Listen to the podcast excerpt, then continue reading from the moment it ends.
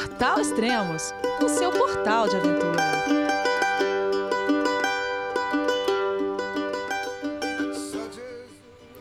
Bom dia, boa tarde, boa noite, bem-vindo a Extremos, o seu podcast de aventura. Esse é o oitavo podcast da série Teraroa, uma caminhada de 3 mil quilômetros na Nova Zelândia, que o Daniel Nogueira está percorrendo. Vamos falar com ele então.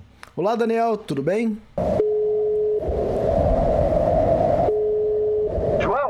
você, meu filho? Alô, pai. Eu consegui. Eu tô no cume do Everest. Eu vi, meu filho. Te acompanhei o tempo todo pela sua página Spot. A família de produtos Spot utiliza tecnologia 100% via satélite para manter você sempre conectado em suas aventuras. Fale de qualquer lugar do mundo através do Spot Global Fone e utilize o Spot Gen 3 para estar sempre rastreado e conectado aos serviços de emergência. Desapareça quando quiser, seja encontrado quando precisar. Saiba mais em findmespot.com.br. Fala, Elias. Como estamos por aí? Joia, tudo bom, Daniel? Tudo certo. Ô, cara, pra quem tá escutando o podcast agora, a gente acabou de fazer uma live pré-podcast, né? Conversamos 20 minutinhos lá pro pessoal te conhecer, te ver ao vivo, né? O que, que você achou da live? Foi meio de surpresa, né? Vamos. eu te avisei quatro minutos antes de, de começar. Quatro minutos eu. Nunca, acho que é a primeira, primeira live que eu participo, não, eu já participei de outras, mas é. Vamos marcar uma, fazer uma apresentação legal da próxima, isso foi legal.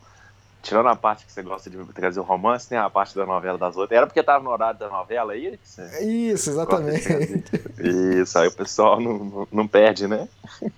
É, pra quem tá escutando só, não viu a live, eu coloquei uma fotinha. O Daniel, ele inventou de mandar uma foto com a menina, né? Que ele. Eu não vou falar aqui. Que, que tá acontecendo algo aí? E aí ele achou que eu, eu peguei a foto e coloquei na live.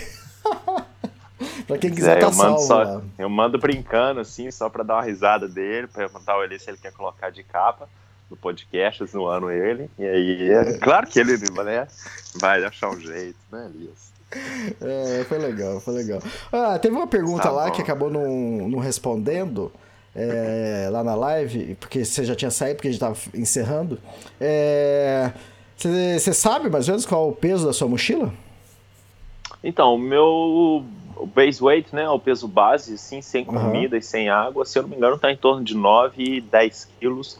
Eu acho que agora, depois que eu voltei da quarentena, né, já volto só para contextualizar, eu fiquei sete, oito semanas de quarentena, e aí voltei para a trilha agora semana passada, e aí eu voltei com um pouco mais de peso, né, como jaqueta mais quente, com duas calças, é, assim, dessas term thermals, é, então deve estar uns 11, 12 quilos, eu acho, base weight, e aí mais comida, né, aí Comida geralmente, sei lá, tipo, para 4, 5 dias, deve levar peso na mochila para uns 16, 17, é, acho que entre 15 e 16 quilos deve estar aí com comida. É, várias pessoas, a Rose também costumava é, falar muito disso, né, do, do, peso base da mochila. Cara, tudo bem, é interessante saber isso, ainda mais para quem tá pensando em fazer uma, uma caminhada de longa distância, né, mas é, o peso base da realidade fica bem longe, né? O seu peso base é 9, sua mochila tá pesando 16, então a mochila pesa 16, né? Pois é, exatamente. Eu acho que é interessante para as pessoas terem uma ideia de que, assim, é, por exemplo, eu sei que tem hiker que tem um peso base de 5, 6 quilos, Isso, né? Isso, exato. Com hino ultralight, né? Com barracas ultralight, mochila ultralight e toda aquela questão. Eu acho que é, que é interessante, por exemplo, para mim, quando eu estava começando a me preparar para a trilha, a primeira coisa que eu fiz, eu peguei tudo que eu já tinha de equipamento, como se eu fosse começar a trilha naquele dia, e pesei. E eu vi que na época dava, sei lá, uns 12 quilos, 13 quilos. Então, assim, só para a gente ter uma ideia de o quão, né, comparado com o que é recomendado, com a questão do peso do corpo, é, só para ter uma ideia, mas eu não fico muito apegado a isso não, assim, é, eu sei que isso pode comprometer aí o desempenho na trilha, o conforto, mas é, eu acabo encarando como uma forma de superação também, assim. Mas para quem tiver com grana e quiser, eu sei que tem muita gente que é mais, mais assim, é Mas dedicado a querer reduzir o peso, cara, você encontra umas coisas com os peso, com peso ridículo, assim. Você vê os canais no YouTube do pessoal falando de ultralight gear, e a maioria é tudo em inglês, uhum. né? Mas os caras, cara, contam grama por grama mesmo, assim. É, se tem uma, uma blusa que é 5 gramas mais pesado que a outra, eles vão pegar mais leve, não interessa. Então, assim, é, é bem grama por grama mesmo. É, em algumas coisas eu, eu, eu, tento diminuir o peso, mas eu levo um tripé, cara. Eu levo tripé, levo três power banks, que só aí já dá quase é. dois, já dá dois quilos e pouco, entende? É. Então, equipamento é. É. difícil. É, exatamente. É. A gente diminui o peso em algumas coisas que a gente sabe que vai compensar com outras, né? Tipo. Exato. É, vai compensar carregando mais comida, principalmente, no meu caso. eu tava com uma mochila, eu tinha recebido uma mochila de para duas pessoas de 2,1 kg e aí eu uhum. acabei comprando uma lá no é, não, nos Estados Unidos, é, uma, uma, uma mochila não, uma barraca, né? Uma barraca de uhum. 2,100 para duas pessoas e eu acabei depois comprando uma para duas pessoas por, com 950 gramas, né? Então, e lógico, né? uhum. né? Quanto mais leve, mais é. caro é também, né? Com certeza. Esse é, é nesse caso eu acho que vale a pena, né? Que é uma redução de 1 kg, 1 kg e 100 gramas. É, então eu acho exato. que é uma redução significativa, né? Que, que vale a pena. Já dá para levar o tripé sem peso na consciência. Isso, exatamente. o tripé pesa 1,200, eu acho, em 300, então já. Pronto. Pronto. Compensado. É. Exato. Ó, onde nós paramos, podcast? Nós paramos eu tava. Eu tinha, tava em Geraldine, que é uma cidadezinha lá no, no meio da Ilha Sul. E, e, aí a gente encontrou, a gente encontrou, eu e tava eu e o Andy, a gente tava caminhando junto. O Andy é um, eu já falei dele nos outros podcasts, ele tá correndo, ele tava correndo a trilha, ele já terminou, né? Ele uhum. correu até a trilha toda, Trail Runner. E a gente acabou caminhando junto algumas sessões, a nossa personalidade bateu bastante, ele é bem gente boa e e eu tava numa. Naquela época eu tava num, num, digamos assim, num fitness bacana, tava num ritmo legal de trilha, então acabei acompanhando ele, alguns trechos, correndo com ele. A gente conheceu. A gente conheceu duas meninas em. Bom, conhecemos uma menina, eu conheci uma menina em Christchurch, ela conheceu uma outra menina, e aí, aí se juntaram para fazer um trecho da trilha com a gente. E aí foi aí que a gente vai reconhecer esse podcast, que é o trecho entre o rio Rangitata é, que é um desses braided rivers, né, os que a gente falou no último podcast, é um desses rios mais largos que não faz, que é, um, é o que a gente chama de uma barreira natural da trilha. Então a trilha da Teararô, ela tem algumas que chamamos de barreiras naturais, que são pontos onde você termina e recomeça de um outro lado, né? O que indica, o que significa para o hiker é que ali aquele trecho não é o ponto oficial da trilha e você tem que ou pegar uma carona ou arrumar, né, alugar um shuttle para contornar e recomeçar do outro lado, né? É, o, esse rio é o segundo desses, são dois rios, é o Hakaya, que foi o primeiro que a gente falou no outro podcast, e esse Rangitata é o segundo desses é, pontos, é, barreiras naturais da trilha, que você chega num ponto e a trilha termina ali e você está de frente para um rio gigantesco, é, é um rio de, né, de largura muito largo, então ele né, como barreira natural no sentido de que é muito imprevisível, assim, todo todo ano toda chuva pesada que tem, ele muda o curso, então é imprevisível você saber se é possível cruzar ou não, é muito é perigoso mesmo, assim, já tiveram vários casos de hikers né, tendo problema para cruzar, então a trilha, a organização da trilha decidiu cortar esse trecho como não trecho oficial, o que significa que você tem que sair, aí a gente vai para a cidadezinha, Geraldine, cruza o rio onde tem uma ponte, uma estrada mesmo, e volta numa estrada de terra beirando o outro lado do rio para recomeçar. Então a gente voltou aí para é, chama Mesopotamia Station, que é uma fazenda bem grande que tem ali, que, chama, que leva o nome de Mesopotâmia. É, tem uma mini vilazinha com algumas casas, mas não tem nada assim, não tem shopping nem nada. É, é, e aí a gente parou a van lá da, da minha amiga, éramos quatro, e e começamos, assim, um trecho bem bonito. É, eu falei no outro podcast já que esse trecho dos dois rios, como tem esses dois trechos que o pessoal tem que organizar shuttle, muitos hikers é, acabam pulando, sabe? Por preguiça de ter que organizar o shuttle e a logística toda que, que envolve. muitos hackers não fazem. Eu conheci alguns hackers que pularam esse trecho, assim, às vezes estavam até antes de mim, quando já estão lá na frente. É, mas é uma pena, porque é um trecho muito, muito, muito bonito, né?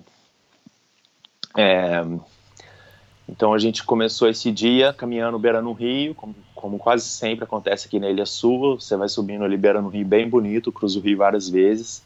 Aí sobe um trechinho ali mais, mais íngreme e chega numa primeira hut. A gente chegou bem cedo lá, decidiu prosseguir. É, aí cruzamos um passe de 1.500 metros, um passe bem bonito também, que não tem nome, é um passe de 1.500 é, lá no mapa, não tem nome nem nada. É, e aí descemos, é, beirando um outro rio e chegamos nessa hut, Stone Hut, que é uma hut bem, bem rústica, assim. Essa, as huts dessa região são huts que foram construídas, na, em grande maioria, por fazendeiros. É, né, na época, aí, talvez algumas huts são mais de 100 anos, é, tem mais de 100 anos assim de história Caramba, e foram construídas por, pelos fazendeiros que vinham levar a ovelha. É, no verão eles levam a ovelha para onde, para as altas montanhas, né? para pastar uhum. no, nas altas montanhas, enquanto o terreno da, das baixas montanhas, onde não tem neve, descansa e recupera. Então é aquele, aquela pastoril que eu acho que fala, né? Bem, bem old school. Então eles construem essas huts no, nas partes mais altas, então bem legal assim. Não é uma hut dessas do dock. É, agora é uma hut do dock, mas não foi construída com a intenção de ser para hikers, né? E tinha uma lareira bem legal e tal. A gente mostrou a foto da lareira ali no, no, no live. É, eu acabei acampando de fora da hut. A gente acabou acampando de fora da hut, que a hut estava bem suja, bem, bem desgastada, assim. Tava uma noite bonita, noite de lua cheia. É, essa noite, por coincidência, quando eu estava em Geraldino, nessa outra cidadezinha, uns dias antes, alguém comentou comigo dos se eu já tinha visto os, os satélites do, da Starlink, é, que é a companhia do Elon Musk lá. Uhum. E eu nem sabia o que, que era, né? E aí essa pessoa falou, não, é uma sequência de satélites que vem um atrás do outro, é, e blá blá blá. Eu falei, não, cara, não, não sei o que, que é isso, não, e tudo mais. Mas enfim, não pesquisei muito e deixei pra lá. E aí quando a gente está de fora da hut lá, lua cheia, não estava muito frio ainda, olhando para o céu, com né, estrelas, cara, vem essa sequência de, satel de satélites, um atrás do outro, como se fosse uma carreata, assim, céu, uma, um trenzinho, assim, né, e vem passando, um atrás do outro. E aí foi, eu pensei, cara, que bom que alguém me falou disso, porque se a gente estivesse aqui no meio do nada e eu visse isso, eu ia falar, cara, é hoje que estão invadindo a Terra, né? que loucura é essa? Porque a gente sempre vê, né, ali, satélites assim, um para um lado, outro para o outro. Isso. Mas... Mas é um só, sozinho, Enfim, pra... e, e, começa isso. num ponto do céu e desaparece no outro ponto do céu. Você vê isso, né? Isso. E ele, só isso, outra, ele vários. é bem lento. É. Mas para quem não conhece, para quem não ouviu falar ainda, a, a, Starlink, que é a empresa do Elon Musk, eles estão com esse projeto de que eles querem colocar a internet de alta velocidade, parece que é para o mundo inteiro, né? Isso, é. E como eles vão fazer isso é lançando, se eu não me engano, o projeto todo vão ser 16 mil satélites é, em sequência. É, uhum. Eu acho que já, já tem. É, já tá. Parece que eles. Isso, eles estão para lançar mais 60, vai, vai chegar a 500 é, nas, nos isso. próximos dias. É, já tem 440 e, e, eles, eles vêm em sequência, como se fosse um trenzinho. Então é uma luz, vem uma luzinha e aí tinha uma distância assim eu não sei como explicar, mas uma distância um, um, pouco atrás vem outra e eles vêm passando igual um trenzinho, assim, na mesma direção, certinho, uma linha mesmo de satélite. É... E só explicando pro pessoal... E só explicando pro pessoal, uhum. que o que você tá vendo, na verdade, é o reflexo do Sol na, nas placas solares né, do, do satélite e ilumina para a Terra. Então, o que você vê, na verdade, é uma luz, né, que refletida do Sol. Não, não, é, não é que tem um farol isso. aceso lá. claro, é. Não, eu tô, eu tô zoando. Eu tô zoando. Não, mas é verdade. Cara, é bom cara, eu, isso, é. Então, exatamente, cara. O que surgiu na, na web esses dias que falando que era ET, que era que era OVNI, que era não sei o que tem. E você explica, não, pessoal, é Starlink. Não, não é, não, é putz, cara, isso é câncer, ah, né? então tá cara. bom. Não, e outra, e aí eu fui descobrir se você entra no site, tem um site, eu não sei se é o oficial da Starlink ou se é um outro, mas você, você coloca a sua localização é, e ele te dá que horário os satélites vão passar na sua região naquele dia. Então, o que é bem legal, porque você consegue sair para fora de casa, se tiver um dia claro, lindo, você consegue ver, né, naquele horário. Então, eu sei que aqui, por exemplo, no, algumas semanas atrás, estava sempre entre 7 e 8 da noite, assim. É... Então, é. Isso. Mas, mas dizer, aí foi eu, isso. Hum? Eu, junto com o meu irmão, a gente acompanhou o Cometa Halley, né? Que. Acho que foi em 80 uhum. e pouco, se não me engano. E aí, a parte. Meu irmão gostava, gosta até hoje muito de astronomia e eu ia no vácuo, né? E eu lembro que isso, uns 30 anos atrás, a gente já tinha um programinha no PC, né? Na época era PC. É, era Sky alguma coisa, que é exatamente isso. A gente colocava a nossa posição e aí ele dava quantos satélites iam aparecer, que horário que, e local que iria aparecer, que é, local que iria sumir, o horário e segundo certinho que iria acontecer isso. E, e, a magnitude, né? Quanto que iria brilhar, se ia brilhar muito ou não. Então, isso 30 anos hum. atrás. Então, hoje imagina como estão as coisas. Né? Pois é, exatamente. É, inclusive tem uma, tem uma controvérsia aí, pessoal, os, os astrônomos e o pessoal que gosta de observar o Sky, mais outro, o céu mais old school aí, estão bem furiosos aí com esse projeto Isso, do Elon Musk, é. porque querendo ou não, cara, você está ali observando as estrelas, se você tem um, você é um astrônomo mesmo que gosta de observar e tem um telescópio bacana, imagina você tá ali observando uma constelação longe pra caramba, e de repente começa a vir um trenzinho de luz passando na frente do seu telescópio. Não deve ser realmente não deve ser das coisas mais legais. Mas aí é aquela coisa, né? Você vai lutar contra a tecnologia, não sei, aí não é, é uma... Exatamente. E outra, Mas que tem uma controvérsia, depois, tem. Acho que na hora que chegar no número certo, eles devem espalhar esses satélites também. Por enquanto tá, acho que trenzinho só para deixar organizado, mas depois eles devem é, espalhar é, isso. É, pois é, não, não, sei como é que vai ser isso, porque 16 eu, mil... É, eu fiquei é sabendo que eles estão eles estão é, começando a usar uma tinta, um preto mais escuro, sabe? Que não dá para não dar tanto brilho na hora que o, sol refletir, né? É, bom, hum. mas já, já tem 500 lá em cima que não tem isso. Pois é. Mandar alguém lá hum. agora. Exatamente. Mas enfim, essa noite foi bem bonita, assim, independente do satélite. E outra, ele dura pouco tempo, não é que eles ficam ali a noite inteira, não. Passa rapidinho, uhum. some, e aí você né, pode continuar observando o céu, pelo menos por agora, né? Vamos ver quando tiver uhum. todos no céu. Então, a gente ficou ali observando o céu, bem bonito, tava ali, depois a lua cheia apareceu também, bem bonita.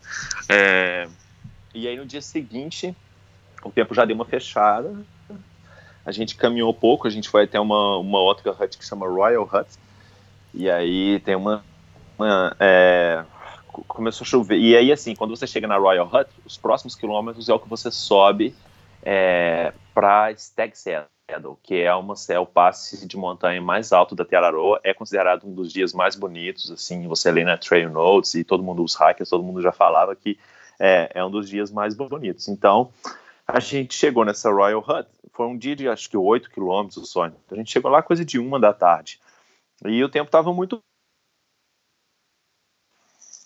É, aí o que, que aconteceu? Eu, o meu amigo, o Andy, que estava correndo, é, quis continuar, ele e a, e a Isabela, eles queriam continuar, mesmo com tempo ruim, cruzar o passe com tempo ruim. E eu falei, cara, eu não vou cruzar um dos pontos mais bonitos da trilha com tempo desse jeito, de jeito nenhum, né? Então, eu acabei, a gente acabou, eu e a Elise, que foi a, a menina que eu conheci em Christchurch, a gente acabou fica, ficando, aí nos despedimos deles, e, e aí ficamos ali. É, ficando no duplo sentido? A, não, ficamos na hut, pô. Ah, tá Depois tá ver. Olha Ah, meu Deus. E aí, o, o... Não, chegaram dois hackers também, é, que estavam para trás da gente, é, do, da Inglaterra, dois irmãos, inclusive, que eu achei bem legal, porque eles não se parecem. A gente, a gente andou com ele, assim, encontrando com eles uns dois dias, e só no terceiro dia que eles foram para falar pra gente que eles eram irmãos, e não parecem mesmo. É, foi legal isso. E, e, aí ficamos ali na Royal Hut. É, é, Royal Hut, né? Royal é vem de família real, né, o significado em inglês, algo desse tipo. E tem esse nome, na verdade ela chamava New Hut, mas ela foi mudada para Royal Hut porque ela foi visitada pelo Prince, Príncipe Charles e a Princesa Anne em 1971, quando eles vieram aqui, fizeram, fizeram algumas viagens e, e, eles visitaram e aí a Hut ganhou essa, esse nome de Royal Hut. Então ah, ficou legal. uma curiosidade aí, foi uma Hut que foi visitada pela família real. É, e aí tem lá algumas coisas sobre a história e tudo mais. Aí no dia seguinte, é, será que agora que você passou hum? aí vai. Será que agora que você passou aí vai virar Nogueira Hut? Não, não tem, não tem esse, esse, esse poder não. Muita gente passa ali, mais importante. Nogueira Hut. Vamos construir uma hut em algum lugar aqui pra gente chamar de Nogueira Hut. é, não, mas aí, dia seguinte a gente amanheceu, ainda tava meio nublado, mas aquele dia que você vê a previsão, eu, eu tava com uma previsão salva no celular, né, de uns 10 dias, dessa, desses dias de, que tem um mapa mesmo de nuvens e tudo mais, e a gente já sabia que aquele dia ia limpar e o próximo dia seria bonito, então amanheceu as nuvens, mas assim, já ainda dando uma chuvinha, mas você já vê que o céu já tá abrindo, as nuvens estão movendo mais rápido, já tá dando, né, umas, né, você já vê o céu azul, e aí eu dei uma enrolada, dei uma enrolada para começar, porque né, você começa a subir e, e ainda o passe e ainda estava todo nublado, não dava nem para ver o passe ainda. Começamos, sei lá, era coisa de meio-dia. E aí subimos e bem bonito assim, a subida vai beirando os riachos. Não é uma subida muito íngreme, por mais que o passe seja o mais alto da trilha, com 1900, acho que é 1980, tá na foto aí.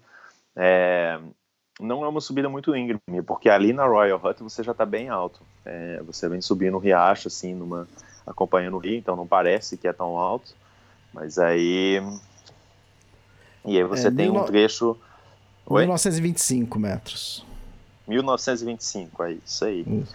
É o, então, na verdade, assim, é, a trilha oficial, eu até tenho uma foto no Instagram, a trilha, a trilha oficial, ela segue no meio do vale, Uhum. É, mas, é, na a foto que vai ser a capa aí do, do podcast, é, deixa eu abrir ela aqui só para orientar o pessoal. A foto, a foto que vai ser a capa do podcast, então, aonde está meu pé, aonde está minha perna esquerda do lado esquerdo, aí você tem um rio, é, e a trilha oficial ela segue esse rio. É, mas a gente, todos os hikers e tem as recomendações mesmo na trilha, na, no Trail Notes, que se o tempo estiver bom, você sobe para a direita, que na verdade é onde eu estou essa, nessa foto do, do, do, podcast, você sobe numa ridge ali, numa crista da montanha na direita, e desce, e então você chega mais alto do que é o highest point na trilha, né, uhum. chega aí a dois mil e pouquinho, e aí desce essa crista de montanha, que na foto tá à minha direita, aí dá para ver uma crista de montanha começando bem no, da parte de baixo da imagem, vai descendo, fazendo tipo um C ao contrário, é, até lá embaixo, perto de onde está a minha cintura, é, que é onde está a próxima hut. Então a gente desceu por essa crista dessa montanha. É, mas enfim, voltando lá na subida, chegamos na, aí eu cheguei na Cedo, no, no passe. É, o dia limpou. Assim que a gente que eu cheguei, assim, as nuvens já estavam bem mais esparsas. E foi um momento bem especial para mim, sabe, Elias? É, eu me emocionei bastante na subida e chegando, porque é, assim, a, o passe, a Stag Saddle, é, é, digamos, o último trecho. Assim, ainda tem alguns trechos mais difíceis depois da trilha, mas eles falam que se você chegou até a Stag Saddle, provavelmente você vai chegar até Bluff, né? Essa aqui é uma tem um tem um tipo ah, não é um ditado assim, mas tem esses uhum. esse como um, esse senso entre os hikers que se você chegou até lá, você vai chegar até Bluff. É, não só por ser o ponto mais alto, que eu acho que é um simbolismo, mas você já enfrentou de tudo, você já enfrentou cruzando o rio, você já enfrentou subidas íngremes, então, assim, é como se a Stag Saddle fosse, assim, um, tipo um ápice, assim, um clima que está a trilha, e não que depois não tenham cenários deslumbrantes, porque tem, é, tem muitos trechos bacanas depois, mas, assim, já é um quem já quando você chega na, eu lembro que é, eu até escrevi isso num dos posts no Instagram outro dia antes do da Cedo eu sempre era muito conservador quando as pessoas me perguntavam e aí você vai até Bluff? Vai chegar até o final? E eu nunca respondi assim vou. Eu sempre respondi cara esse é o plano mas a gente não sabe o que vai acontecer não sei quando vou chegar e né, qualquer coisa pode acontecer né E foi legal porque quando eu cheguei na Stag Cedo, é, eu me emocionei porque eu falei, cara, eu acho que eu vou conseguir, assim, eu acho que eu vou chegar até o final. É, então foi bem, foi bem emocionante esse dia. É, para mim, assim, tá com certeza entre meus cinco dias favoritos da trilha, e não saberia escolher um só, mas com certeza tá no top 5 é, esse dia, porque é um dia lindo também. E eu acabei ficando ali na, no passe um tempão, não tava frio, é, fiz um café, sentei, uhum. mochila, deitei no colchonete, ali admirando a, a, a, o visual. Um outro casal de amigos chegou tá, com a gente também, a gente ficou ali um tempão. E ali, do passe, quando você sobe, quando você cruza o passe e chega para a direita, onde, onde você sobe nessa crista dessa montanha, você tem um visual mais bonito ainda, que você vê não só o Lake Tekapo, que é esse, esse lago que está na frente aí, que é um lago azul de águas cristalinas, aquele azul turquesa mesmo. É, na foto não tá tão turquesa assim por causa da posição do sol, mas quando você está na posição do sol correta, você vê a cor da água, é, é impressionante, que é uma água que vem de glaciais, né? Então, é, inclusive são glaciais que vêm todos do, do, da região do Mount Cook, que é a montanha mais alta da Nova Zelândia. É, e Tecapa é uma região bem bonita, é uma região que eu tinha visitado com minha mãe, com meu pai no, no ano anterior, quando eles vieram aqui me visitar, então foi bem especial. Então, assim, para mim foi bem especial chegar ali. E, e quando você sobe para a crista dessa montanha, você consegue ver as montanhas mais altas ali do, do Mount Cook National Park, que é o, o parque nacional que está à nossa direita. A trilha não passa oficialmente pelo Mount Cook, mas você consegue ver o topozinho, o topo dele, assim, do Mount Cook escondido em algumas outras é, cadeias de montanhas. Um visual uhum. incrível, incrível, assim. É.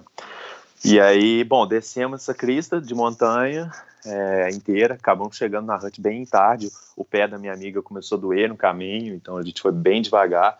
Chegamos lá na hut já à noite, com, com a lanterna de cabeça já acesa e tudo mais. E também foi uma noite bonita. É, tinha, tinha um casal de francês na hut que a gente conheceu, gente boa.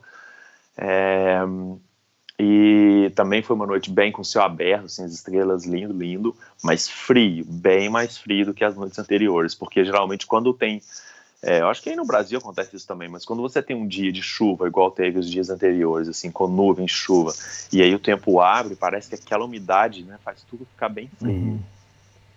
Então, e, e a hut é num lugar, é bem escondido, assim, no meio do vale, é, próximo a um riacho. E aí eu acabei acampando, porque a hut era bem pequenininha. É, eu fiquei acampei de fora da hut. E, cara, foi o primeiro dia que acordei de manhã com a barraca cheia de, de é, frost, né, que a gente chama, assim, congelado ali, aquela, aquele, aquela camadinha de gelo, assim, de fora. É, então foi o primeiro sinal ali de que, né, o tempo realmente estava esfriando. É, isso nem para nem nem nem estava esperando que teria o lockdown ainda, que teria quarentena.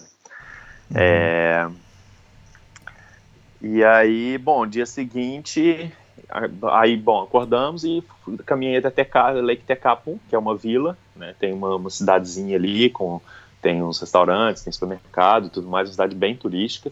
É, é uma cidade que, igual eu falei ali no, no, no live hoje, é um, tem um observatório do, com, de uma universidade aqui com e tem vários é, operadores comerciais que fazem tours para as pessoas verem os telescópios e é, você consegue né, fazer tour ali para conhecer mais sobre astronomia e tudo mais. Tem um centro que chama Dark Sky Project, então é um centro comercial turístico assim lindo, lindo.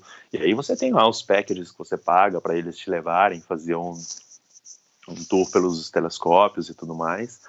É, é, uma cidade, é uma cidadezinha também famosa pelas spa pools, tem, tem várias empresas ali que oferecem é, você ficar na, na spa pool, é, né, no, no, banheiro de spa, observando o céu e essas coisas bem turísticas aqui da Nova Zelândia. É, então é um ponto bem, bem, bem famoso. É, fiquei ali um dia descansando, o dia seguinte, que esse, esse último dia que eu corri, é o que eu fiz é, da Hut até a vila, eu fiz, eu, foi bem longo, acho que eu fiz 40 quilômetros nesse dia. Então eu tirei um dia de descanso em Tecapo e e aí tem, tem legal, para quebrar a rotina um pouco da trilha, é, que não tem rotina, é. né? Mas é, Sim. esse, esse trecho entre Teca, o próximo trecho entre Lake Tecapo e até a próxima cidade, aí bom, vamos recapitular. De Tecapo você vai até Lake Pukaki, que é um outro lago. O Lake, o Lake Pukaki e o Lake Tecapo são bem parecidos, assim, cor de água turquesa e tudo mais. É, então você vai do Lake Tecapo até Pukaki, e aí de Pukaki você vai para uma cidadezinha que chama Twizel, é, e de Twizel para Lake Ohau. Todo esse trecho é, é, um trecho bem fácil e sem, sem elevação, assim, é um trecho completamente plano. E como o, o céu é muito bom nessa região, é, tem essa coisa dos hikers, dos Teararoa hikers, é, fazerem como um desafio uma night walking, né, caminhar à noite.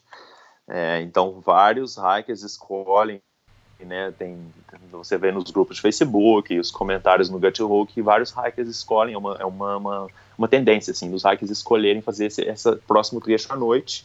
Uhum. E, ou, o que é, quem quiser, quem gosta, tem um desafio também no, na trilha, que é você caminhar por 24 horas ou caminhar é, 100 quilômetros em, em, uma, em uma, uma ida só, sem parar. Então tem uhum. esses, esses desafios, é, e, mas no geral, o desafio que existe ali, que muitos dos hikers fazem, na verdade é o seguinte, entre Tecapo e Ohal, muita gente acaba optando por fazer de mountain bike, porque é uma trilha legal de fazer, é parte de uma trilha que chama Alps to Ocean Trail, que é uma trilha de mountain bike que vai de Mount Cook até a costa leste, então, muitos hikers acabam alugando ali uma mountain bike com a empresa, fazem a trilha toda de bike e a empresa leva a mochila dos hackers lá para Lake Ohio, né? Pô, é um legal, trecho de 82 quilômetros. Hum? Gostei, assim varia um pouco também. Sim, sim, então muita gente acaba optando, mas eu optei pelo sofrimento, eu optei pelo, pelo desafio, que é caminhar os 82 quilômetros no stop, sem parar, tá? Uhum. Então, eu comecei a caminhada em Lake Tecapo às nove da noite. É, eu lembro que eu comi, eu jantei é, com o pôr do sol ali em Lake Tecapo, bem bonito, céu lindo, assim, cor lindo do pôr do sol. Jantei, empacotei minha mochila e comecei a caminhar às nove da noite. É, a trilha segue, ela segue um canal, tem um canal de desses canais de irrigação, de, de abastecimento de água que, que, que eles construíram um canal artificial que sai desse lago e vai até um outro, uma outra região, um outro lago ali para alimentar um outro rio. Eu não sei direito ali o porquê, mas a trilha segue esse canal. É uma, é uma estrada de terra que não, não é usada por carros, é só utilizada por quem dá manutenção no canal ali, então não tem, não tem carro na estrada, é, o que é ótimo. Então, e, e, como é uma estrada de terra, é fácil de navegar, né? Você não tem perigo de se perder. E a lua estava meio que meia, meia lua, assim, então estava iluminando o suficiente para caminhar sem a, sem a retorte, sem a lanterna. E aí eu comecei, cara, nove da noite e, e caminhei a noite toda. É, corri um trecho, assim, tentei correr o máximo possível para esquentar o corpo, bem frio, na beira do canal. Uhum. É, cheguei em Lake Pukaki às 5 da manhã. É, e aí o sono começou a bater, e eu tentei caminhar mais um pouco, caminhei, sei lá, mais uns 10 quilômetros. Aí entre Pukak e Twizel, em Twizel, é uma, uma caminhada numa, tipo uma, uma mistura de floresta e pastagem, assim, que uma pastagem que já foi utilizada, mas hoje não tem mais gado, não tem nada. É, e aí teve um trecho, cara, que eu não sei se você já teve essa experiência, você começa a andar, o seu corpo hum. não está cansado, mas o sono realmente começa, você está andando e quando vê seu olho começa a fechar, e começa a fechar, e você abre. E aí chegou um ponto que eu já comecei, o olho começou a fechar de uma forma que eu estava quase caindo mesmo. Assim. Eu falei, bom, é hora eu tenho que parar. E aí, mas eu não queria, eu não queria assim fazer uma parada longa. Eu queria realmente cumprir o desafio de, de andar sem parar. Então eu eu sentei ali, tirei a mochila, tirei o sleeping bag, entrei dentro do saco de dormir, coloquei o alarme para 15 minutos é, e tirei um cochilo de 15 minutos é, com o alarme, coloquei o celular longe para eu realmente escutar, vai ter que levantar. E acordei meio que revigorado, assim. Eu acho não sei se foi no susto do alarme, sabe? Mas acordei bem com aquela power nap, né? E comi alguma coisa e segui. Aí cheguei em Twizel, cheguei em Twizel, acho que era umas Twizel ou até hoje eu não sei como é que pronuncia o nome da cidade. Mas é cheguei lá por volta de nove da manhã, fui num café, tomei mais um cafezão reforçado, comi, uma, comi alguma coisa, e, e aí prossegui para Lake Ohio, né, que seriam mais 28 quilômetros, se eu não me engano. É, foram sofridos os últimos 28, viu? Sem descanso, é, é, foram sofridos, assim, eu lembro que no último, nos últimos 10 quilômetros, cara, você tá andando com a alma ali mesmo, assim, é, não tem, não tem de onde uhum. tirar força, né, só respirar e um passo atrás do outro, assim, ouve podcast, ouve música, mas nada, nada, sabe, você chega a um ponto que, eu cheguei a um ponto que ouvir música, o podcast estava incomodando assim a minha mente, estava tirando a minha mente do foco de, da caminhada. Então eu tive que parar, tirar, não não ouvir nada e só ali respiração passo por passo. Mas cheguei, é, cheguei em Lake Ohio. É, Foram... é, Lake Ohio é uma vi... Foram Oi? 82 quilômetros em 21 horas, caramba, hein? 21 horas, isso, 82 quilômetros e 21 horas. Eu cheguei em Lake Ohio por volta das 7, 6 da noite, entre 6 e 7, eu não lembro direito, assim, que eu cheguei, larguei minha mochila no camping, fui na recepção, arrumei tudo, e quando eu voltei, é, e aí depois eu não lembro que horas que eu olhei no relógio, mas eu lembro que era entre 6 e 7. É, Lake Ohio é uma vilazinha bem bonita, é, não tem nada assim de shopping, de supermercado, de café, não tem nada, só tem um lodge, é, tem essa acomodação. É uma vila de esqui, na verdade, uma vila que fica mais famosa no esqui, que tem, uma, um, esqui, um ski field lá, é, que é o Lake Ohio Ski Field, e esse lodge é o lodge do ski field. Eles deixam os hikers ficar lá acampando por, sei lá, 16 dólares, baratérrimo, e pode usar até, até spa pool deles, o que é ótimo. É, Aí cheguei, coincidência ou não, tinha um amigo meu, um amigão meu aqui, o João, para mandar um abraço para ele aí, estiver ouvindo o podcast. Ele estava viajando com os pais dele de Campervan, aqui na Ilha Sul, e por coincidência ele estava passando esse trecho. Então ele veio à noite, acabou trazendo um rango especial para mim lá, num restaurante thai, tailandês, aí comemos. Aí a gente conheceu os pais deles, foi bem legal. Manhã seguinte fizemos uma spa uhum. para curar as pernas. E aí, dali a trilha continuaria, mas eu precisava, como eu passei por Twizel muito rápido, eu só comi, não, não comprei comida, eu, tive que, eu tinha que voltar para Twizel. E aí eu voltei de carona com eles para comprar mais comida. Fiquei, resolvi ficar mais um dia em Twizel para descansar as pernas, né, do dia de 82 quilômetros. E aí é bem legal, eu postei, tem lá no meu Instagram também, vocês vão ter uma foto do, de uma Hobbit House, é, dessas casinhas do, do Hobbit. É, é, tem uma mulher que é uma Trail Angel, e cara, a, a, ela é uma Trail Angel e os hikers ficam, ela tem uma casinha dessas de Hobbit no quintal da casa dela. Então, assim, uhum. para quem sonha em um dia dormir numa Hobbit House, faça Teraroa que terá esse privilégio. É, foi bem legal, assim, tem, um, tem, um, tem uma lareirinha dentro, uma lareira dentro da casa, da Hobbit House, e foi, foi bem legal. E ela é super, super gente boa também. Então acabei ficando ali. E foi no dia seguinte que a questão do corona aqui na Nova Zelândia, eu acho que no mundo também começou a ganhar uhum. um certo, assim, uma certa dimensão que começou a me preocupar. É, até então estava rolando, mas a gente na trilha a gente meio que vive o nosso mundo, né, Elias? Assim, então a gente tenta Sim. pensar que essas coisas não vão afetar a gente. Então, até então eu tava, cara, ah, beleza, corona. Eu sabia que era algo ruim que estava acontecendo, que era algo assim, né? É, obviamente tem seus, né, seus perigos e tudo mais, mas né, a gente está na trilha, no meio da montanha, até então eu tava, bom, isso não vai afetar a gente. Mas nesse dia, eu lembro que já saiu nas notícias aqui que o país estava movendo, eles criaram esse sistema de alerta aqui da Nova Zelândia, que são quatro, são quatro níveis. Então, é, e aí você tem um, dois, três e quatro. Eu acho que naquele dia o país estava mudando para o nível 2, é, o que significa praticar o social distancing, né, o distanciamento social, mas até então estava tudo ok, não, não tinha recomendação nenhuma sobre não parar, não fazer trilha, não, e né, tava tudo funcionando meio que normal. E aí eu fui num café lá em Twizel, eu já senti um clima meio assim, as pessoas mais preocupadas.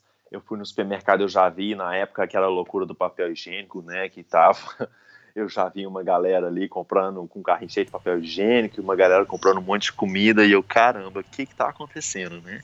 Uhum. E, e, já começou a me preocupar a questão da trilha, se eu conseguiria continuar ou não.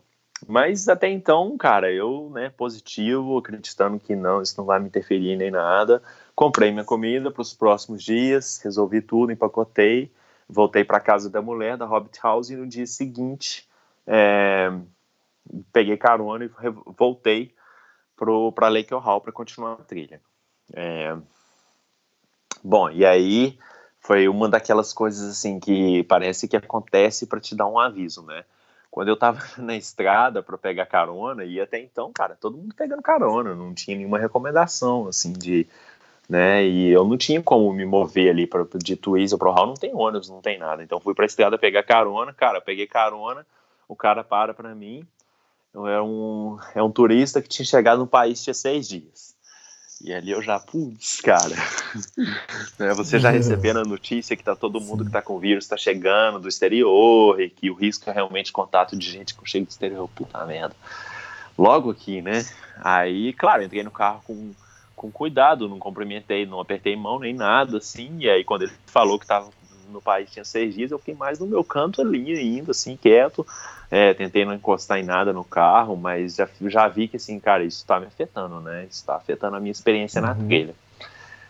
E aí ele me deixou no início dessa estradinha de terra que vai para Lake Ohio, é, e ali na estradinha eu tive que pegar outra carona é, para chegar na vila. E aí peguei, e aí uma, uma senhora parou para mim, é, que morava em Lake Hall, bem, bem legal, bem amigável, assim, enfermeira que trabalhava no hospital em, uhum. em e falou que naquele dia eles tinham feito alguns testes já para o corona, que eles já estavam com os testes, já estavam fazendo. Eu falei, cara, não é possível. Que mensagem é essa, né? Uhum. Então a minha cabeça já foi a mil. Aí eu acampei em Ohal esse dia, é, que eu acabei chegando tarde, não queria começar a trilha tarde, acampei ali, ali tinha sinal do celular, então assim, eu estava já comunicando com minha família, a situação no Brasil já estava ficando perigosa também, e, e, e, se eu não me engano isso era dia 20 de março, 19, 21 de março, alguma coisa, entre 19 e 21 de março. É, e aí no dia seguinte, e eu estava com um casal de belgas, estava eu e esse casal de belgas que eu conheci lá na Hobbit House, na Trail Angel. E aí eles começaram antes de mim, no dia seguinte, é, eu, eu comecei depois. Quando eu tava, na subida, assim, com umas duas horas de caminhada, eles voltando. E aí, cara, eles voltaram e falaram: olha, a gente não tá conseguindo continuar, nossa cabeça tá a mil com essa situação do corona, a gente não vai continuar, a gente vai parar a trilha aqui e vai reacessar e, e ver o que que faz. E isso já me, já me deixou com uma pulga atrás da orelha, porque eu fiquei, cara, e aí, paro também, não paro. E eu tava com o plano de ir para uma hut nesse dia. E aí eu subi, minha cabeça a mil, eu conversando com a minha irmã, conversando com a minha mãe no Brasil, com meu pai, super preocupado, assim. E minha cabeça não tava legal, assim. Aí eu subi até uma floresta e fui, com, fui acompanhando o sinal do celular onde tinha, né? E aí quando eu perdi sinal do celular e cheguei num topo, assim, é, onde já dava para ver o vale que eu entraria, e eu sabia que ali não ia ter sinal do celular, eu falei, cara, eu não vou seguir, aqui porque a minha cabeça não, não tá na trilha, não adianta eu fazer uma, uma coisa forçada só porque eu tenho que fazer. E aí eu voltei para a floresta, onde eu estava antes, voltei até o trecho onde tinha sinal de celular, acampei, bem bonito inclusive a floresta, assim, é um camping no lugarzinho na beira do rio. É, voltei, acampei ali, conversei com minha irmã, conversei com minha mãe. Confesso que cheguei a olhar até passagens para voltar para o Brasil naquele momento, para parar Caramba. tudo mesmo, voltar e ficar com minha família. Minha cabeça não, sabe, você não sabe o que fazer. E, e, conversando com a minha irmã, eu até entendi, assim, cara, essa preocupação que às vezes eles têm comigo, né, de estar na trilha, agora seria eu tendo com eles, né, porque uhum. é uma situação completamente diferente, mas ao mesmo tempo, assim, a situação de você preocupar com o parente e tudo mais, era, eu, eu tava na pele, tava sentindo na pele agora, né. E eu acho que foi, Elisa, assim, se você me perguntar qual que é o seu momento mais difícil na trilha, eu acho que foi esse, sabe? Foram esses dois uhum. dias, principalmente, porque a cabeça não estava legal.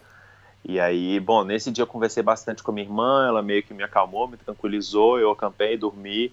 E aí no dia seguinte eu acordei mais aliviado, conversei com eles de novo, eles falaram, cara, não tem o que você fazer, não tem como, mesmo que se você vir para cá, você vai ficar de quarentena, não vai resolver nada é, continua sua trilha aí, vê o que, que, você faz, mas não se preocupa, aqui a gente vai fazer o que a gente pode. Então eu, eu meio que retomei a minha mente, retomei ali, fiz uma meditação no rio e falei, cara, não, são coisas que estão fora do seu controle, é, o que está no seu controle é seguir a trilha, ver até onde você chega e parar aí, né, não, não tem muito o que fazer. Então foi um grande desafio mental para mim, assim, é, esse trecho. É, e aí eu continuei, é, continuei, cheguei na hut, na próxima hut, é, nesse dia que foi bem uma hut bem bonita, inclusive. É, é, a, ali a gente desce um Aruriri Vale, que é um, é um, vale bem famoso que tem esse Aruriri é, Rio. É, esse, esse rio costuma dar problema para alguns hikers, então, sim, tem algumas notas explicando que se o rio estiver cheio, como é que cruza. É, no dia que eu cruzei, estava sem problemas, não tinha chovido por alguns dias, então cruzei tranquilo. Até cheguei a publicar um stories no, no meu Instagram cruzando esse rio ali com a GoPro. É, e aí cheguei na uma tal de Team Hut, que é uma hut privada também, naquele mesmo história da fazenda.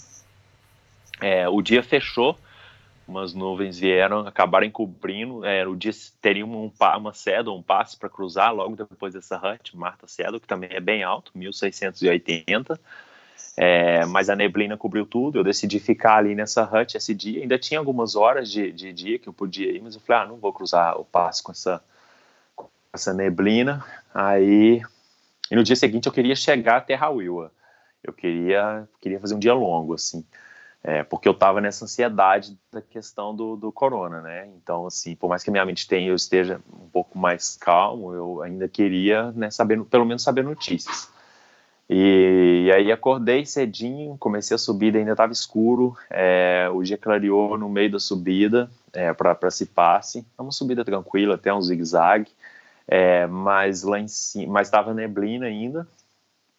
Quando eu cheguei lá em cima do passe, dava para ter um visual do outro lado, e do outro lado não tinha tanta neblina, que é um, é um vale também, e foi bem bonito, na verdade, é um dia bem legal, assim, a descida, e aí minhas pernas cansaram, acabei ficando numa hut, Top, Top Timaru Hut, que é uma dessas huts mais novas, já é uma hut do DOC mesmo, é, aí conheci alguns outros hackers ali, que também me tranquilizou um pouco, é, os outros hackers que estavam só fazendo assim fim de semana e não tinha nenhuma notícia assim tão drástica para me preocupar, é, com, pelo menos com relação aqui à Nova Zelândia.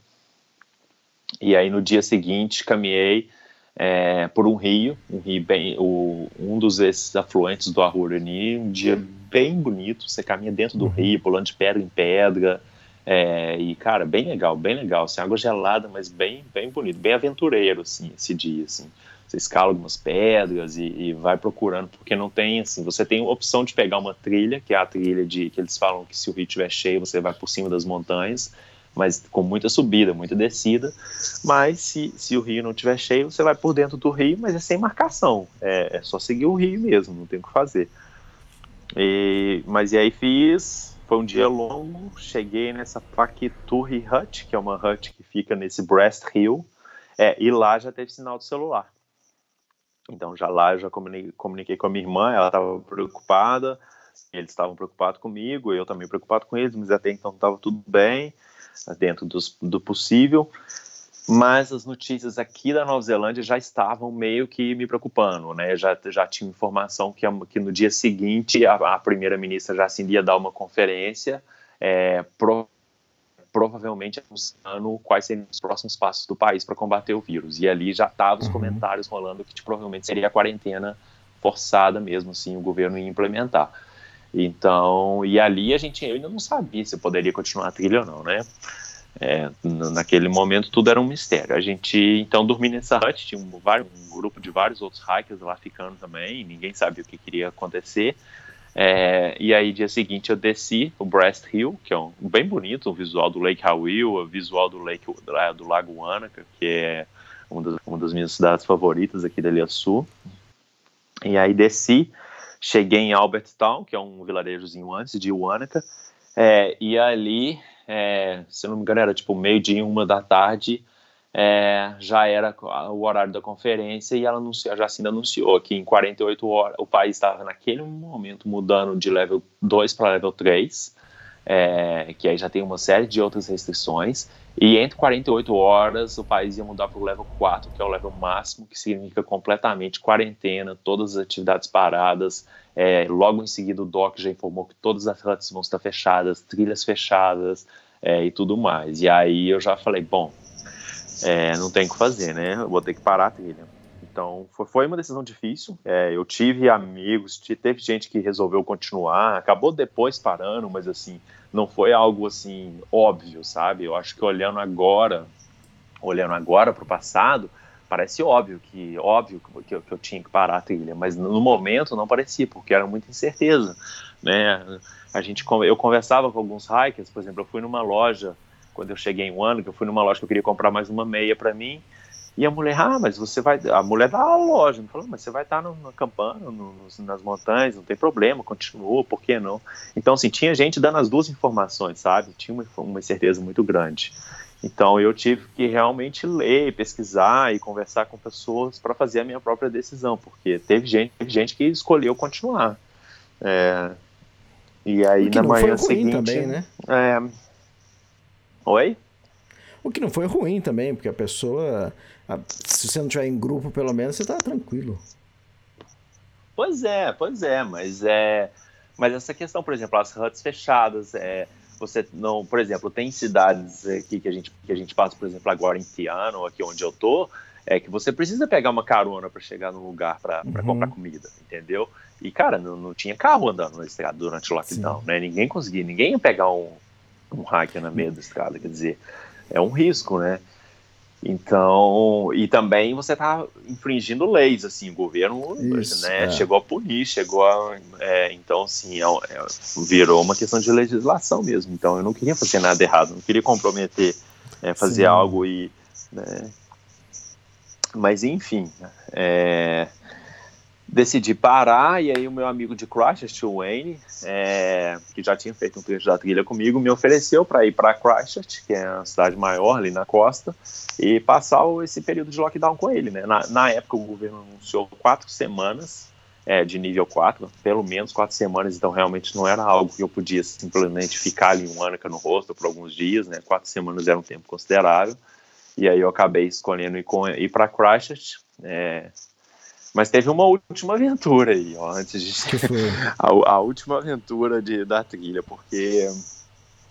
Como chegar em Christchurch, né? Eu tô em Wanaka, é, no, que é já no, bem ao sul da Ilha Sul. Christchurch está mais ali no meio, então são 400 e no, quase 500 quilômetros de distância. É, aí, bom, eu tinha que chegar em Christchurch no dia, o que seria no dia seguinte em 24 horas. É, eu tinha que chegar em Christchurch. Aí, bom, de manhã, primeira coisa, entrei no site da empresa de ônibus aqui da Nova Zelândia, a Intercity. A passagem de ônibus de Wanaka para Christchurch estava 380 dólares. Nossa. Que é, assim, absurdo, assim, é exploração mesmo. Aí eu já desconsiderei, cara, não, isso aí não é nem, nem passagem de avião, é isso. É, e, bom, vamos tentar carona, né? E aí todo mundo me avisando que eu não iria conseguir carona. Aí fui para a beira da estrada com o sinal para Christchurch e fiquei. Passa meia hora, uma hora, nada. Ninguém nem, nem sinalizando que poderia parar. É, mas nesse meio tempo eu entrei em contato e assim os grupos, o grupo de Facebook dos hackers da Teraroa, todo mundo naquele desespero, né? Para onde que você vai? Para onde vai passar lockdown? Quem vai para onde? E todo mundo tentando arrumar um lugar para ficar e aquela confusão louca, né? Porque tá todo mundo na mesma situação que eu. Eu pelo menos tive a sorte é, de que eu tenho amigos aqui que eu, moro, que eu moro aqui na Nova Zelândia, mas muito, a maioria dos hackers são de fora, então assim, né, a galera teve que ficar em hostel, teve gente que teve que fazer esses woofing, arrumar uma fazenda aí para ficar o lockdown e enfim, alugaram casas por, por, pelo Airbnb nessas 48 horas aí teve uma galera que conseguiu alugar casas pelo Airbnb e ficou uhum. é, mas foi, foi bem corrido, bem tumultuado, né? Mas enfim, nesses grupos de Facebook eu achei uns outros hackers que estavam em Queenstown, que é uma cidade, que é a cidade que fica a cerca de 50 quilômetros, eu acho, de, de Wanaka, é, que é uma cidade maior que Queenstown, que Wanaka, assim. É, eles estavam precisando ir também para o norte. É, e eles não, eles a, a, opção seria alugar um carro. Eu não conseguir alugar carro em Wanaka, porque nenhuma empresa de Wanaka, as empresas de alugar aluguel de carro em Wanaka são bem pequenininhas, estavam cobrando um absurdo. Aí a gente achou uma empresa em Queenston que estava com preço ótimo do aluguel no carro e você poderia devolver em outra cidade. Só que eles não tinham carteira de motorista. Hum. É... E aí eu, eu, cara, eu tenho, né? Como que eu vou parar em Queenston, então? Nesse meio termo, é, que eu, aí eu falei para ele, tá bom, eu vou tentar achar um jeito de chegar em Queenston, alugar o carro e a gente vai todo mundo junto. Aí passa uma hora, passa duas horas, eu vou, volto para o hostel e as estradas para que sai de Wanaka, que vai para Christchurch e para Queenston são diferentes. Então eu saí de um trevo onde eu estava tentando pegar carona para Christchurch, voltei para o centro, fui para outro lado da cidade para tentar pegar carona. Mas nesse meio termo, a minha amiga, é, uma das minhas amigas que estava ali em Wanaka, me arrumou uma, sabia da minha situação, me arrumou uma carona para ir para Christchurch.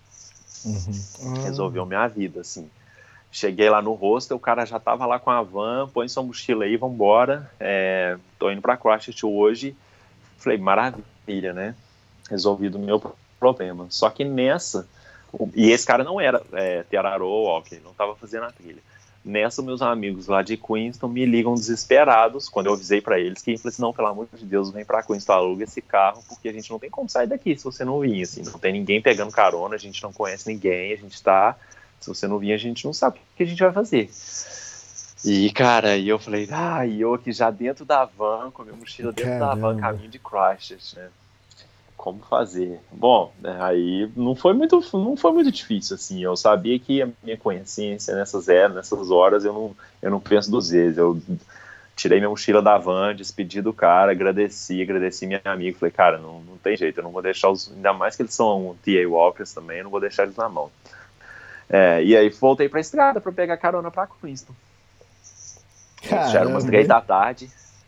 É, e isso assim, né, Elias? Você tem que, assim, é, eu não consigo contextualizar agora no podcast, mas imagina todo mundo naquela loucura de antes de lockdown, assim, você vê tá todo mundo com pressa indo no mercado comprando comida, porque as pessoas ainda não entendiam que, por exemplo, que o mercado vai ficar aberto e você pode comprar comida depois. Então, assim, uhum. a questão principal era quem precisava se locomover, quem precisava chegar em algum lugar para passar um lockdown, tinha que se locomover em, em 24 horas, porque depois a polícia ia começar a parar o pessoal na rua, né? Então, tava aquela loucura, aquela pressão, todo mundo se decidindo. E eu ele indo ali pro meio da estrada tentar pegar carona para Queenston. Hum. Aí, bom, passou um, um, cara de carro, que inclusive depois eu fui descobrir era amigo de um outro amigo meu, parou para mim. Ele, ele é escalador também, faz trilha, ele é, é, guia de glacial aqui de turismo. Parou, me levou até Queenston, me deixou no aeroporto. E aí, cara, foi um momento de tensão, assim, porque eu devo ter ficado uma hora, assim, na estrada. É, eu lembro de passar um, passou um senhorzinho e falou assim, cara, ninguém vai parar para você falou para mim assim, eu, cara, vai parar, alguém vai parar, eu tenho certeza que vai. É, e assim, deu certo. O cara parou, me levou até Queenston. Mas, mas quanto lá, tempo ficou esperando? Oi? Quanto tempo ficou esperando? Ah, deve ter ficado uma hora e meia, duas horas esperando. Uhum. É, já era umas quatro da tarde quando ele quando ele parou, assim. E a gente já tinha, eu já tinha até agendado o aluguel do carro pela internet, já tinha pago, já tinha tudo. Então, assim, eu tinha que chegar em Queenston, sabe? É, a gente já tinha feito tudo e aí cheguei em Queenston. Ainda bem que na Nova Zelândia as coisas, a burocracia para essas coisas é bem simples. Foi questão de 10 minutos. Deu entrar na, no aeroporto ali na locadora de carro, a mulher resolveu tudo. Seu carro tá parado em tal lugar, a placa é esse, a chave já tá lá. E pronto, assim, encontrei meus amigos hackers, eu tava morrendo de fome, eles já tinham comprado comida pro, no supermercado para viagem. E aí começamos a dirigir para Christchurch, isso era umas seis da tarde, assim. Né? É, e aí dirigimos, pegamos um do sol lindo no caminho, assim, a gente... E aí fomos conversando, trocando histórias sobre a trilha, todo um astral bem bom, assim, de tipo... Cara, é isso, vamos passar lockdown e todo mundo sabia, a gente, né, conversando, assim que terminar o lockdown, é, a gente volta pra trilha, né? É a Liz e o é Jack, eu acho o nome dele, e o Bartek. É, são, éramos quatro no carro. É, e aí volta. Ah, e tem mais. Eu aluguei o carro no meu nome Mas eles não iriam para Christchurch, eles iam para Nelson, que é no norte da Ilha Sul. O que hum. significa que eles me deixaram em Christchurch e, e eu acabei de conhecer eles, não eram hackers que eu já conhecia antes. É, eu conheci ali no, naquele momento. Eu deixei o carro com eles, que estava no meu nome, e eles sempre, sem, eles tinham carteira, mas tinha uma carteira traduzida. Então eles estavam meio receosos. Eu acho que a empresa não queria alugar o carro para eles. Assim, eu acho que perante a lei aqui eles estavam ok, mas a empresa de carro não queria alugar. Uhum. E enfim, eu deixei um carro com, alugado no meu nome, com, com eles, né, para dirigir até mais tarde e iriam devolver o carro só no dia seguinte. É. É, mas devolveram, deu tudo certo. E, mas enfim, e aí foi isso, cara. Parei a trilha, cheguei em Christchurch, na casa do meu amigo, e por lá fiquei. Por sete, oito semanas, até perdi as contas já. Caramba. É, você contando isso, esse problema com, com carona, isso me lembra em 2001, né? Eu tava querendo fazer uma. A minha primeira viagem internacional, tava querendo descer pra Patagônia. E eu estudando como iria fazer, o que ia, como iria chegar lá, tudo. Aí eu falei, ah, acho que em algum uhum. momento vou precisar pegar carona, né? Lá na Patagônia. Sim. E, pô, eu nunca tinha pego carona, né? Isso foi em 2001. E eu falei assim, ah, deixa eu... Aí eu falei, eu chamei isso de clínica de carona, né?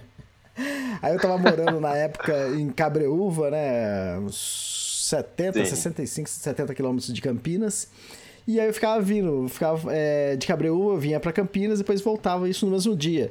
E a primeira vez que eu coloquei a mochila nas costas e parei assim do lado da pista, perto da onde eu morava, da chácara, eu, aí eu fiz sinal de carona, cinco minutos depois um carro, o primeiro carro parou, né? Aí ele me deu carona até Anguera, uhum. a estrada. Aí depois na estrada também eu parei lá, pedi carona, demorou 10 minutos, já um carro me levou até Campinas. Então, e eu fiz isso vários dias, várias vezes, né? Acho que fiz uma, isso umas 10 vezes. E era sempre assim, era coisa de 10, 15 minutos. E era tão rápido que às vezes passava caminhão, eu não dava, eu não pedia carona, mas isso eu tava com uma plaquinha, né? A plaquinha tava escrito Campinas, é, Jundiaí, né, para onde eu tava querendo ir. E era tão Sim. fácil pegar carona que quando passava caminhão, eu baixava a placa, porque senão o caminhão ia parar. E quando um carro para, ele vai muito mais rápido que um, que um caminhão, né? Então eu comecei a escolher, né? Pô, tá podendo escolher. é, então, mas no começo eu peguei carona com o caminhão, mas depois eu vi que era muito demorado, falei, não, só de carro agora. Teve uma vez que eu, eu cheguei, uma pessoa me deu carona, aí depois eu desci, tinha que atravessar a pista pro outro lado, e na hora que eu tava chegando, eu tava no gramado ainda, é, da lateral da pista, não tinha chegado na, no acostamento ainda. E eu, eu vi um carro é, passando, eu, eu, eu dei o um sinal de carona, o cara parou. Não esperei nem um segundo, né? Não precisei esperar nada. Uhum. E foi assim, e era sempre assim, muito fácil. E o pessoal falava: não, Brasil você não consegue, é muito difícil, né? E aí teve um dia que eu esperei duas horas pra uma carona, cara. Eu falei, mas o que que tá acontecendo, cara? Por duas horas. E esse dia era o dia 12 de setembro de 2001. É, um, um dia depois do atentado ah. das Torres Gêmeas. E, e você sabia que tinha rolado o atentado? Eu, eu, sabia, no dia 11 eu tinha pego carona, peguei carona para ir, para voltar, e, e foi tranquilo. E no dia 12 é, já não consegui mais. Por quê? Porque o pessoal já tava meio traumatizado, sabe? Com tantas aquelas notícias hum. na, na TV, tudo, o dia inteiro. E aí no outro dia, cara, para eu pegar carona demorou duas horas. Quer dizer, eu falei, o que que tá acontecendo? Por que ninguém para? Eu, eu achava estranho, né? Sim, olha, sim. olha só, olha, olha o impacto que, que causou. Afeta, afeta o humor do pessoal, né? Porque eu acho que para quem tem. Eu, eu já dei carona para as pessoas e, e já aconteceu de eu estar dirigindo com a cabeça a mil, ter alguém pedindo na estrada, eu passar e depois eu me ligar, cara, por que, que eu não parei?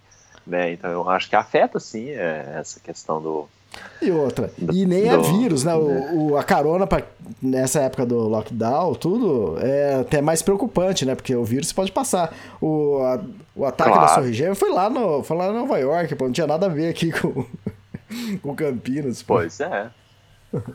é. é. Muito louco. Mas gera uma insegurança, né? Exato. Legal, fechamos o podcast então, oitavo. o, agora você já está caminhando no, no, nono, né? Podcast. Pois é, então já voltei para a trilha, tem uma semana e meia, já fiz um trecho aí no nono. No próximo podcast provavelmente a gente vai estar, tá, a gente vai gravar, espero que se tudo correr bem, eu esteja próximo do fim já. Tenho aí 230 quilômetros restantes para percorrer. Ah, fantástico. É isso, legal, muito bom. É isso. E aí é isso. Obrigado aí mais uma vez todo mundo que está ouvindo, que está acompanhando as histórias, o pessoal que sempre comenta lá nas fotos, manda pergunta. É... Mandar um abraço aí para todo mundo e me desejem que, que boa sorte com o frio da Nova Zelândia. Legal, boa sorte aí, boa conclusão de trilha. Obrigado, um abraço, Elias. Um abraço, pessoal. Tá. Valeu. Valeu, Feliz Natal. Tchau, tchau. Valeu.